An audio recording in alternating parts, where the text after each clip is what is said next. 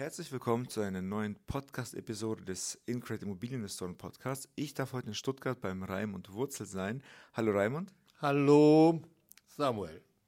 Raimund, ich habe dich auf der P5 in Frankfurt kennengelernt, aber ich habe dein Gesicht und deine speziellen Marketing-Videos schon vorher online gesehen. Äh, du bist ja auch irgendwo bekannt in der Szene. Was machst denn du genau? Ja, ich bin so der klassische, na klassische Allrounder. Also ich bin äh, gelernter Hotelkaufmann. Dienstleistung ist also im Blut. Da habe ich mich gesteigert von Zimmern zu Häusern und äh, bin seit ähm, 35 Jahren Immobilienfachwirt, habe ein Sachverständigenseminar gemacht, bin also freier Sachverständiger für Wertermittlungen.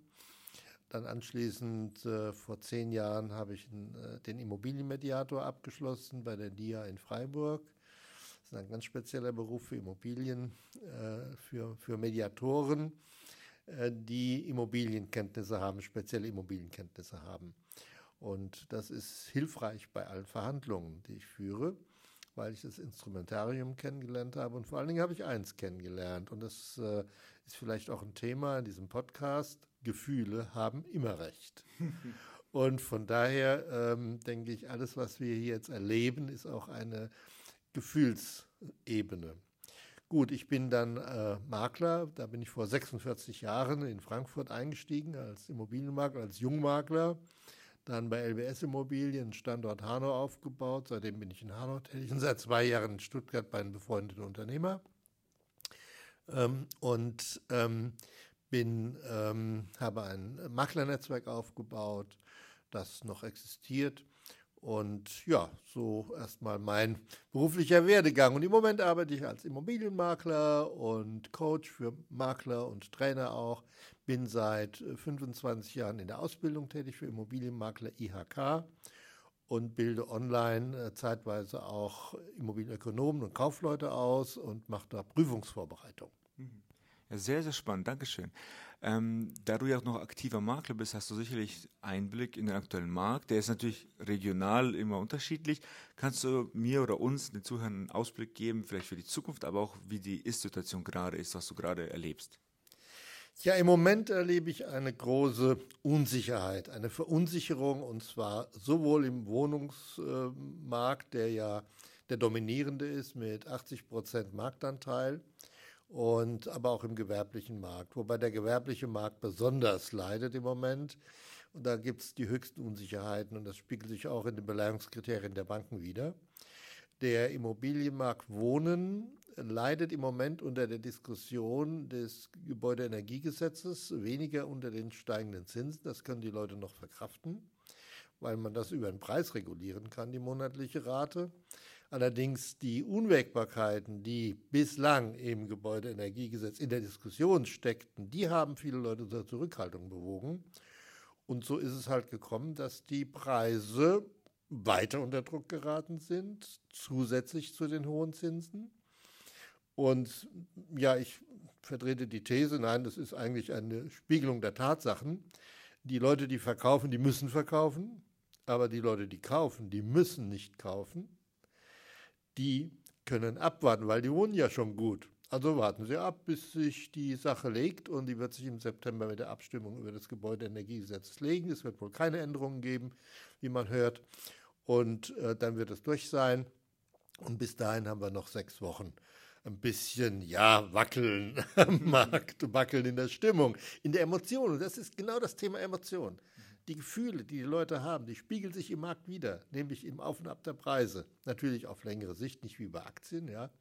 Aber äh, die Gefühle haben recht. Und mein Gefühl vor mh, hm, drei Jahren, als ich die zweite Auflage meines Buches schrieb, Privat Immobilien verkaufen, erschienen im Springer Verlag Wiesbaden als Springer Gabler, ähm, da habe ich vorhergesagt, aus anderen Gründen natürlich, dass die Situation, die wir jetzt haben, eintreten wird.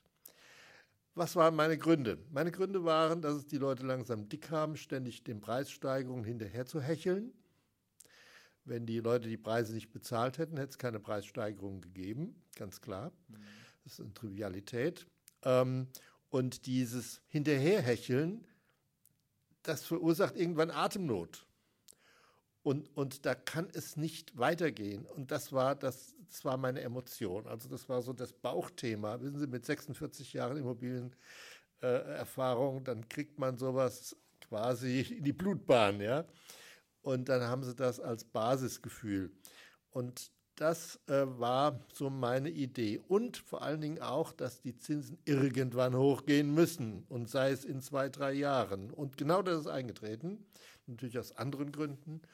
Ähm, es war eine Zwangslage der EZB auch. Die mussten irgendwann den, das Ding anziehen. Die Inflation, ausgelöst durch äh, die Energiekrise, äh, die Gaslieferung und so weiter und so fort. Alle haben sich auf den Preis gesetzt, alle haben sie die Preise gehoben, auch wenn sie nicht mussten. Und das führte natürlich zu einem Druck bei der EZB, die musste danach geben. Also, die Zinsen sind hoch, die Preise sind runter. Das habe ich vor drei Jahren vorausgesagt, aber aus anderen Gründen. Äh, ich vergleiche das mit der Fliegerei. Ähm, wenn man immer weiter steigt mit dem Flugzeug, dann wird die Luft dünner. Und dann gibt es einen Strömungsabriss. Man nennt das in der Fliegersprache Stall. Und der Strömungsabriss führt dazu, dass die Auftriebskräfte weg sind oder der Sog weg ist, um es physikalisch korrekt zu sagen. Und dann kommt so ein Flieger ins Trudeln. Und dann stürzt er halt ab. Und so ist die Physik auch ein Bestandteil der Wirtschaft. Sehr, sehr coole Parallele. Ähm, wie erlebst du das jetzt bei den Transaktionen, die tatsächlich stattfinden? Ähm, wie laufen da die Verhandlungsgespräche ab oder welche Tipps hast du da für unsere Zuhörer? Und wo landen die Preise am Ende tatsächlich gegenüber dem Exposé-Preis am Anfang? Naja, als Sachverständiger bin ich ja gewöhnt, relativ punktgenau, das heißt mit einer Abweichung von 5% rauf runter, das ist eine ganz normale Abweichung ähm, einen Preis zu ermitteln, der am Ende geht. Dann sagt natürlich jeder Verkäufer, oh je, oh je, oh je, oh je, soll ich Ihnen den Auftrag jetzt geben oder nicht? Ne? Sag ich, ich bin Makler und Sachverständiger. So, und dann nehmen wir mal Ihre Vorstellung. Äh, sagen wir mal 500.000 ist die Vorstellung für ein Einfamilienhaus. Ich habe bewertet 420.000. Das ist ein ganz normaler Abstand zwischen Vorstellung und Realisierbarkeit. Das ist völlig normal. Also die die Abstände zwischen der Vorstellung der Käufer, der Verkäufer, pardon, und dem Sachverständigen, Makler, Klammer, die sind in der Regel 15 Prozent bis 20 Prozent. Das ist so. Und ähm, dann kann ich, dann mache ich Folgendes: Dann sage ich, okay, wir probieren es bei Ihrem Preis, inklusive meiner Vertriebskosten, die ich immer voll einrechne, weil ich bekomme den Auftrag vom Verkäufer. Und das ist auch meine Philosophie seit über 30 Jahren und viele Makler teilen das auch. Und es ist ja international auch üblich, um da mal einen kurzen äh, Abstecher in das Thema Provision zu machen, das ja auch mit dem, äh, der auch mit dem Kaufpreis zu tun hat. Denn ich bringe eine Dienstleistung für den Verkäufer und da muss ich alles tun, um den besten Käufer zu erwischen. Das heißt, für den Verkäufer muss ich alles tun, um den besten Käufer zu erwischen. Davon profitiert der Käufer, nämlich von der umfassenden Information. Und dann äh, einigen wir uns und dann sage ich, äh, wenn es nicht funktioniert innerhalb der nächsten vier, sechs Wochen, dann müssen wir auf den Preis runter, den ich prognostiziert habe, der machbar ist. Mhm. Äh, vielleicht packen wir da noch einen kleinen Verhandlungsspielraum drauf, nach dem alten Motto, Rabatt ist schon vorher draufgeschlagen, ne? kennen wir ja vom Handel. Und ähm, dann ist das aber auch eine faire Situation zwischen Makler und Verkäufer. Das heißt, der Verkäufer weiß, der Makler tut, um das Beste, tut was, um das beste Ergebnis zu erzielen. Und ähm, darauf kann ich mich verlassen. Und da muss der Makler natürlich ein Marketing machen, dass die Heide wackelt, ist klar. Ne? Das, das, der muss natürlich richtig rausholen. Das kann er dann auch, weil er offen umgehen kann mit der Immobilie, weil er nur vom Verkäufer bezahlt wird ist ja auch noch hier der Vorteil, dass wenn wir von einer reinen Innenprovision sprechen, die wird ja auf den Preis aufgeschlagen, der Käufer bei der Bank weniger Nebenkosten zu finanzieren hat und die Bank dann sagt, okay, das, der Preis der Immobilie ist zwar jetzt vielleicht ein bisschen höher, was die Bank aber nicht weiß, weil es ja kein, kein anderes Angebot des Maklers gibt und das ist der Preis und die Beleihung passt und das ist für den Käufer auch ein Vorteil, wenn man eben so arbeitet.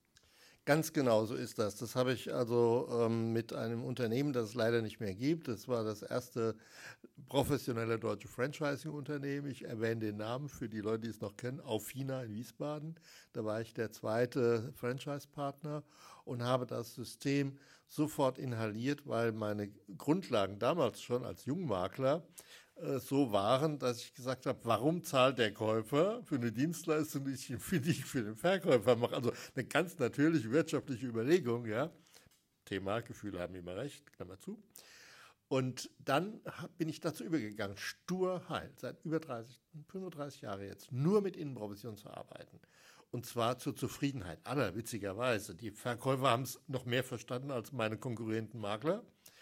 Ähm, und, und ich konnte eben Dienstleistungen machen, dass die Heide wackelt. So, die Banken wollen das sogar, weil diese 100% Innenprovision das Eigenkapital schont. So, da brauchen die Leute nur noch die Grunderwerbsteuer zu finanzieren und die Notar- und Gerichtskosten. Und dann haben wir freie Bahn und können Marketing machen mit allem drum und dran. Open House, Homestaging, was immer. Ich habe die ersten beiden Homestagings sogar bezahlt und habe wirklich davon profitiert. Das heißt, das Geld, was ich an den Homestager bezahlt habe, habe ich wieder reinbekommen. Ich war das, äh, der erste Makler, der ein volles Homestaging gemacht hat in Deutschland und das noch vor der Gründung dieses Vereins, dieses, dieses Verbandes, der Homestager. Und äh, habe festgestellt, dass da wirklich Musik drin ist und die setzen das auch gut um. Also, alles Marketing zahlt der Verkäufer. Denn das Marketing, was ich mache, kann der gar nicht. Und deswegen zahlt er das auch gerne. Und es hat den großen Vorteil, es gibt einen Preis und den akzeptiert die Bank als Kaufpreis. Wie der Verkäufer seinen Kaufpreis verwendet, ist der Bank egal. Und das ist die Basis für ein gesundes Verhältnis.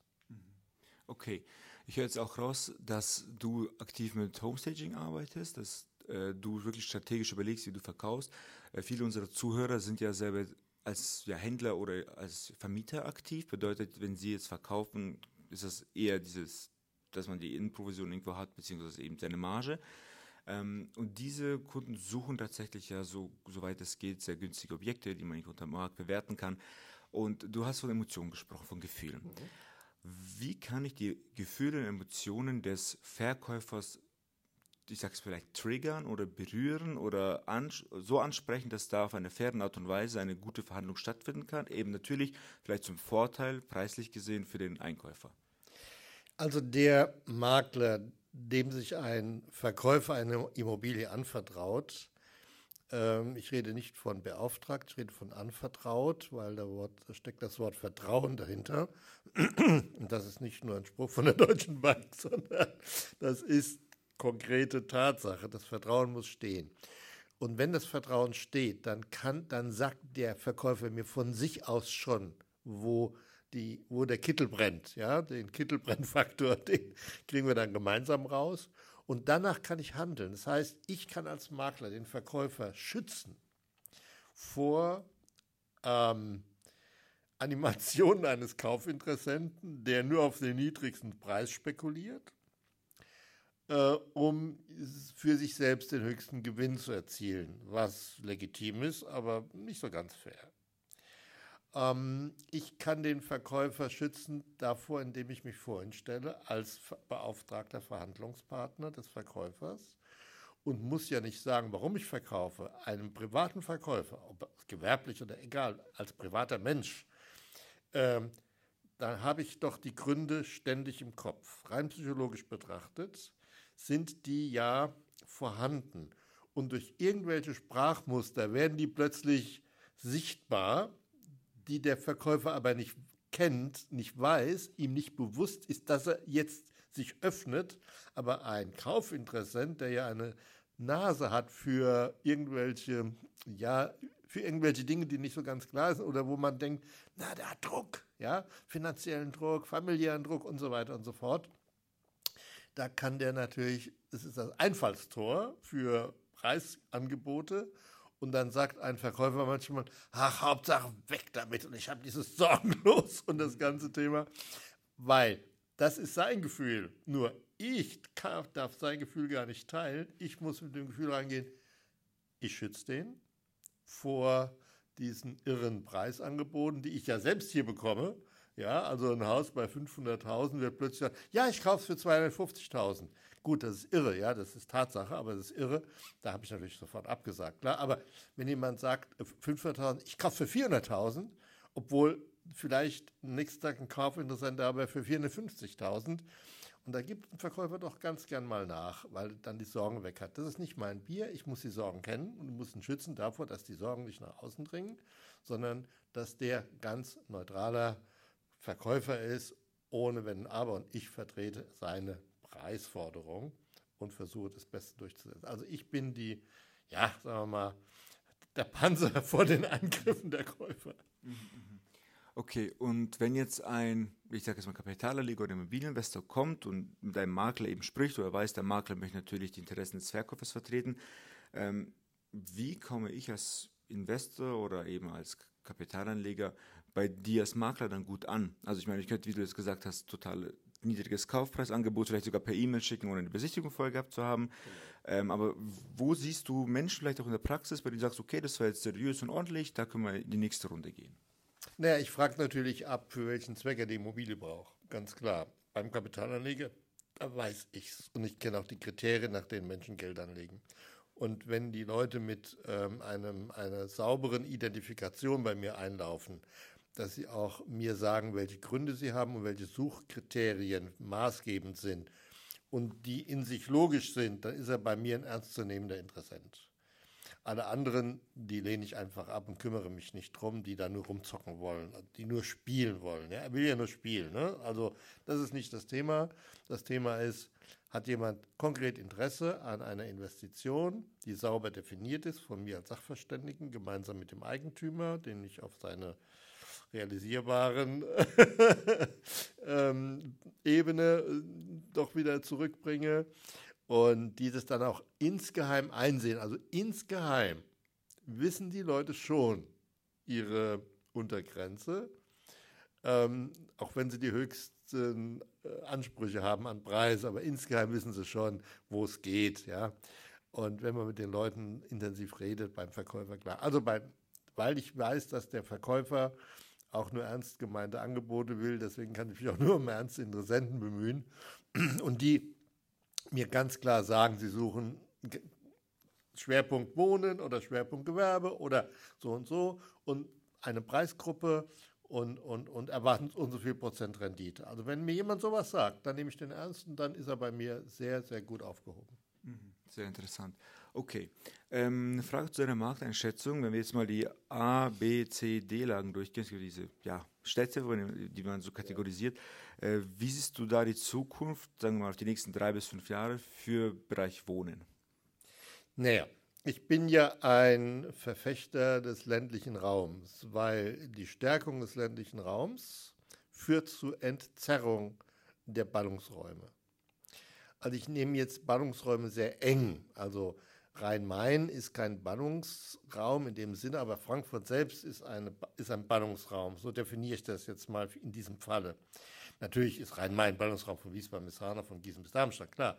Aber das unterteilt sich doch auch in viele ländliche Regionen, die durchaus preiswert sind und, und, und städtische Ballungen. So.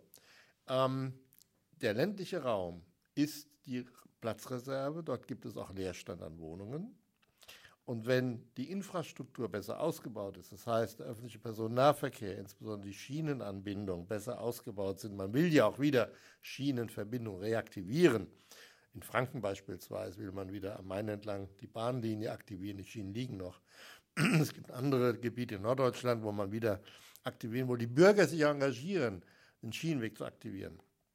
Wenn das passiert, Infrastruktur heißt Internet, insbesondere Internet, äh, heißt äh, Straßenanbindungen, die vorhandenen gut ausbauen äh, und, und den Schienenverkehr, also den öffentlichen Personennahverkehr stärken, die Bustakte stärken, die Bustakte äh, erhöhen. Dann gewinnt der ländliche Raum und dann gibt es die Entzerrung von den Städten. So. Und dann gewinnt der ländliche Raum auch hinsichtlich der Preisbildung. Das heißt, wir haben dann eine Stabilisierung der Immobilienpreise. Das merke ich jetzt schon. Wir haben, ich rede gern vom atmenden Markt, und zwar Stadt-Land. Es gibt dann irgendwann gab es eine Landflucht in die Städte. Dann gab es in den Städten ja, Kriminalität und so weiter und so fort. Da hat die Stadt eingegriffen. Dann war es wieder gut. Und dann hat sich aber dadurch, dass es gut war, kamen noch mehr Leute. Dadurch sind die Preise gestiegen. Klar, Verknappung führt zu Preisanstieg, eine ganz logische Situation. Und dann weichen die Leute dem Druck aus ins Land. Und das geht über zehn Jahresrhythmen ungefähr, so grob sieben bis zehn Jahresrhythmen sind das, habe ich festgestellt. Und äh, ich denke, dass die Stärkung des ländlichen Raums dazu beiträgt. Äh, das heißt, äh, der Abmarsch in die C-Lagen, die man so, wenn man es nach ABC stuft, nicht Frankfurt A-Lage, Stuttgart A-Lage oder A-Stadt, wobei Stuttgart äh, stark leidet wegen der Kesselsituation. Aber das hat eine geografische Situation. Äh, die, die, Grundlage ist eine geografische Situation hier, während Frankfurt, München, die haben die breiten Ebenen vor sich, also die können nach außen wuchern, wie sie wollen. Aber der ländliche Raum ist die Reserve, die Raumreserve, die es für die Zukunft gilt zu beachten und zu stärken. Und man darf Infrastruktur auch nicht betriebswirtschaftlich sehen, sondern man muss es volkswirtschaftlich sehen. Denn was der Staat dorthin investiert, und der Staat investiert ja durch Subventionen in den öffentlichen Personennahverkehr, über Steuerumlagen, über Kreisumlage und so weiter, ähm, das ist eine volkswirtschaftliche Aufgabe des Staates. Dort sind die Steuergelder gut investiert, weil die woanders, wenn die Infrastruktur passt, wieder Steuern mobilisieren durch Umsätze, Grunderwerbsteuer, äh, Mehrwertsteuer, Lohnsteuer und so weiter und so fort, stabilisiert Arbeitsplätze, führt zu neuer Produktivität, zu neuer Wirtschaftskraft per se. Und dann kommt das ganz schnell wieder zurück, was in Subventionen bezahlt ist. Das hat sich, das hat sich gezeigt. Also wie gesagt, äh, die, die Politik muss aufpassen, dass sie nicht sagt, ah, da wohnen nur 20 Leute. Äh, es gibt Situationen, wo diese 20 Leute anziehend wirken auf andere 50, die plötzlich dahin kommen wollen. Und es gibt in Brandenburg einen Ort, ein kleines Beispiel, wo die Politik das verhindert hat. Gab es einen kleinen Ort, der wurde wiederbelebt durch Aussiedler aus Berlin. Und haben gesagt, wir wollen gerne eine, eine, eine Schule haben, eine Grundschule wollen wir gerne haben. Das Land Brandenburg hat es abgelehnt. Also das ist äh, kontraproduktiv, das ist einfach nur dumm. Dumm von den Politikern, die dort sitzen, egal aus welchen Gründen die es abgelehnt haben, aber die haben es wohl betriebswirtschaftlich gesehen das muss man volkswirtschaftlich sehen. Denn wenn die Grundschule da ist, dann kommen wieder mehr Leute. Dann entzerrt das wieder äh, die Stadt. Und, und damit haben wir plötzlich ein ausgewogenes, harmonisches Verhältnis, werden wir wieder bekommen durch diese Maßnahmen. Also das ist ein ganz großer Appell an die Politik. Mhm. Ja, wir haben tatsächlich ja in den Ballungsräumen Wohnungsknappheit, wie du gesagt hast. Auch ähm, weiß ich äh, äh über den Kontakt, dass die ganzen Homeoffice as a Service Anbieter äh, Informationen haben, dass die ganzen großen äh, Unternehmen, die Gewerbeobjekte angemietet haben, jetzt nur darauf warten, dass die Verträge auslaufen, mhm. weil die ganzen Mitarbeiter sowieso gerne im Homeoffice sind oder man eben ja Routine, äh, routinemäßig mal ein, zwei Tage da ist und dann wieder nicht. Ja ähm, bedeutet auch hier, dass man wieder grüner leben kann als Familie, weil das, das Haus mit dem Garten sich leisten kann. Die Kinder können mit dem Hund draußen spielen. Man hat vielleicht auch schon Glasfaser. äh, und dann kann man wirklich arbeiten. Das bedeutet auch, dass, äh, wenn ich richtig verstehe, deine Position ist, dass äh, ja, die, die Preise perspektivisch auf dem Land, natürlich nicht jede Lage, aber tendenziell steigen werden und dass man hier vielleicht werden. stabilisiert werden und dass man hier vielleicht auch sogar ähm, als ja, Vermieter einsteigen könnte. Ja. Ähm, okay. Ähm, und noch vielleicht äh, eine Frage, die, die, sehr, sehr vielen äh, unter den Nägeln brennt. Aktuell gibt es ja auch äh, Leute, die ein Portfolio haben mit Objekten, die sie gerne verkaufen würden.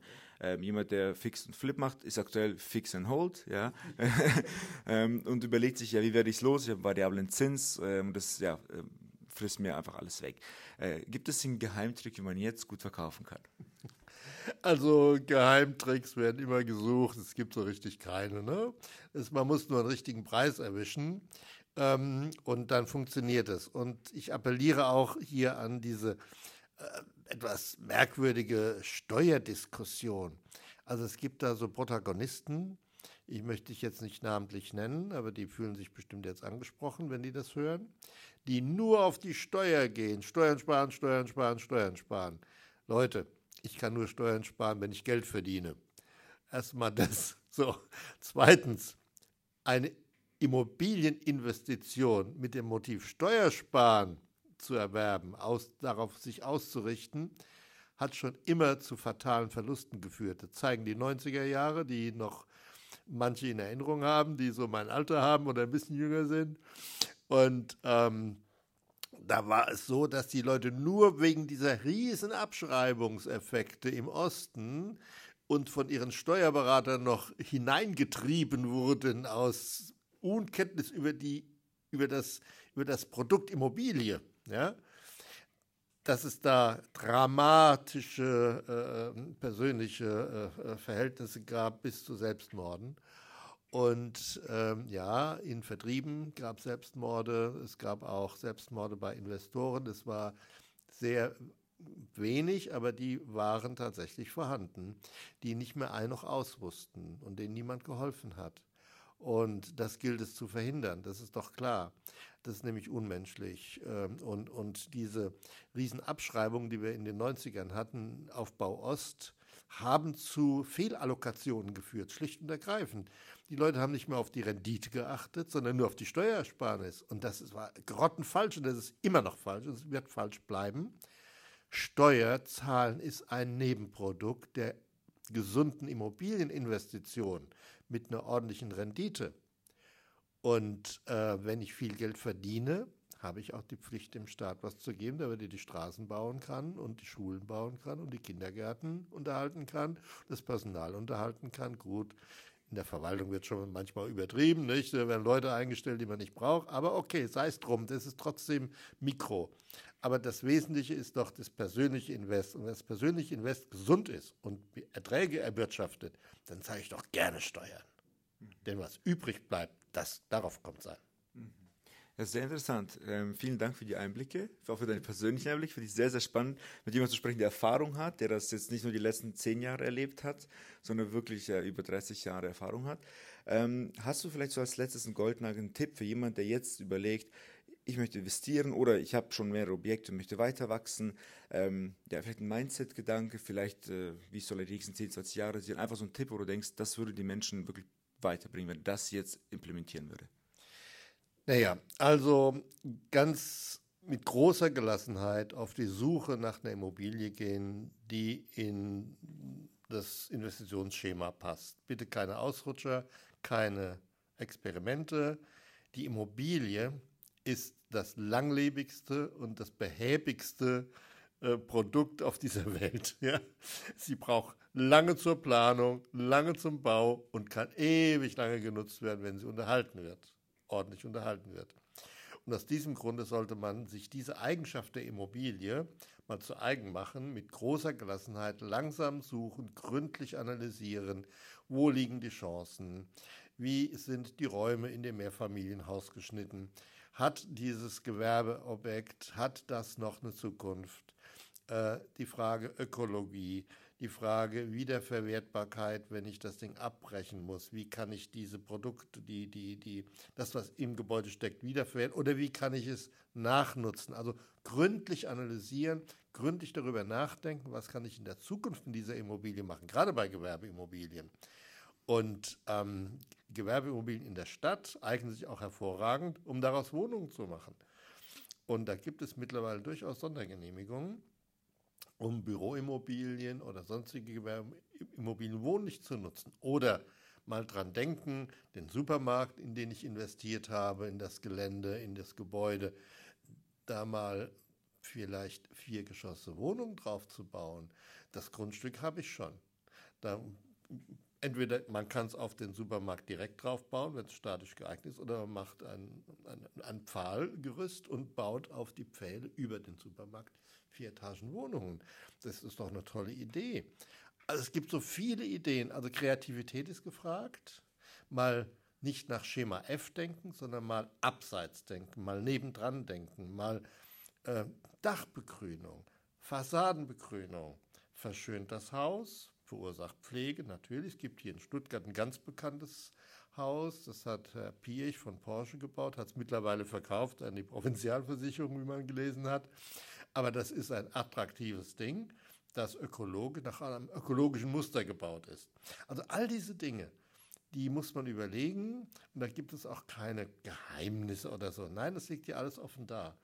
Und da muss man kreativ sein, gucken, wie kommt man mit seinen Ressourcen zurecht, was steckt noch drin, wie kann ich eine Immobilie weiterentwickeln, wie kann ich nachnutzen. Äh, das Thema Energie ist ein großes Thema. Lohnt sich Photovoltaik? Ist die Dachfläche groß genug? Lohnt sich Erdwärme? Oder gibt es irgendwann einen Anschluss an die Fernheizung oder eine Nahwärmeversorgung in der kleinen Stadt? Also all diese Dinge muss ich überlegen. Das ist ein großer Strauß von Eigenschaften, die eine Immobilie hat und da muss ich gucken, passt es zu mir, passt es zu meiner Investition und kann ich langfristig Rendite zielen. Also Fix und Flip ist out. Äh, man flippt bestenfalls abwärts. und wenn heute Makler von Bieterverfahren sprechen, dann sage ich ja, Bieterverfahren nach unten. Ja, wer bietet den niedrigsten Preis, der kriegt es dann, weil es der einzige Preis ist, der machbar ist. Also, Humor beiseite. Nein, Humor nicht beiseite, sondern äh, ein bisschen Ironie muss schon sein. Äh, einfach gucken, passt die Immobilie zu mir, zu meiner Person? Könnte ich da vielleicht selbst wohnen? Oder könnte ich mir vorstellen, ein eigenes Geschäft da zu machen, bei einer Gewerbeimmobilie? Unabhängig jetzt von der Größe, wie viele Nullen vor dem Komma stehen, das ist völlig egal. Äh, das muss halt passen. Dass institutionelle Anleger, die sind wahrscheinlich nicht das Publikum jetzt, trotzdem erwähne ich das, wenn institutionelle Anleger kaufen für 3% Rendite oder 3,5% oder 4%, dann müssen die kaufen. Die haben einen Kaufzwang. Die müssen kaufen, weil die ständig Mittelzuflüsse bekommen, also Versicherung, Pensionskassen, an diese Leute denke ich jetzt. Oder Immobilienfonds, offene Immobilienfonds, an die Leute denke ich. Die müssen kaufen und denen ist die Rendite erstmal egal. Hauptsache, die haben das Geld untergebracht. Und zwar wertsicher, werthaltig. Ob es Rendite bringt, zeigt sich ja dann in der Mietentwicklung. Aber gerade im Gewerbebereich geht die Mietentwicklung nach unten. Im Wohnungsbereich geht die Mietentwicklung in großen Teilen noch nach oben, weil wir immer noch eine Verknappung haben und wenig gebaut wird. Das heißt, wir haben jetzt eine, einen, einen äh, Kipppunkt, der wurde auch schon statistisch bewiesen, dass die Hauspreise, die Wohnungspreise sinken, aber die Mieten stabil bleiben und steigen. Das heißt, die Schere geht jetzt etwas weiter auseinander und das führt dazu, dass jede Investition in eine äh, Renditeimmobilie äh, jetzt erfolgreicher sein wird in Zukunft, weil die Mieten stabil bleiben und die Preise sinken und dann gibt es eine große Lücke und das gibt, dann gibt es eine Reduzierung des sogenannten Vervielfältigers und das ist vielleicht der äh, Tick, wo man sagen kann, jetzt kann man kaufen. Ähm, natürlich muss man gucken, wie ist der Zustand der Immobilie, wie ist die Pflege, muss ich sanieren, was muss ich sanieren. Das zieht man natürlich ab, ist ganz klar. Ja? Und je nach Alter muss ich mehr oder weniger zurücklegen an Instandhaltung oder wie hoch ist mein Aufwand an Verwaltung. All diese Dinge spielen ja eine Rolle, aber das ist die Mikrokalkulation. Die, in der Makrokalkulation heißt es, jetzt kann ich kaufen, Jetzt sind die Eigentümer bereit, vernünftige Preise zu akzeptieren. Und jetzt steigt der Faktor. Äh, jetzt sinkt erstmal der Faktor beim Einkauf und in Zukunft steigt der Faktor beim Halten. Sehr gut, das klingt nach Goldgräberstimmung fast schon für uns Investoren, für die Community bei uns. Ähm, und für dich, lieber Zuhörer, wenn du jetzt auf dem Weg bist, eine Renditeimmobilie zu erwerben, dann helfen wir dir gerne bei der richtigen Bankensuche. Und zwar kannst du über Incred Banken angezeigt bekommen, die dein Objekt mit hoher Wahrscheinlichkeit begleiten.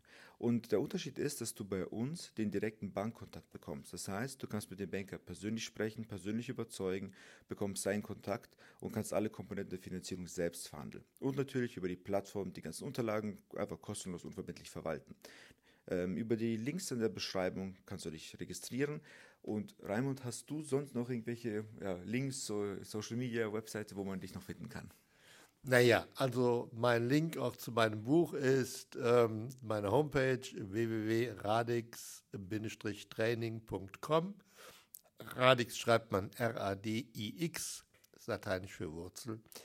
Und dann äh, kommt ihr auch auf mein Buch und das empfehle ich sehr, ist die zweite Auflage. Äh, und da stecken viele Dinge drin, die der Investor, äh, äh,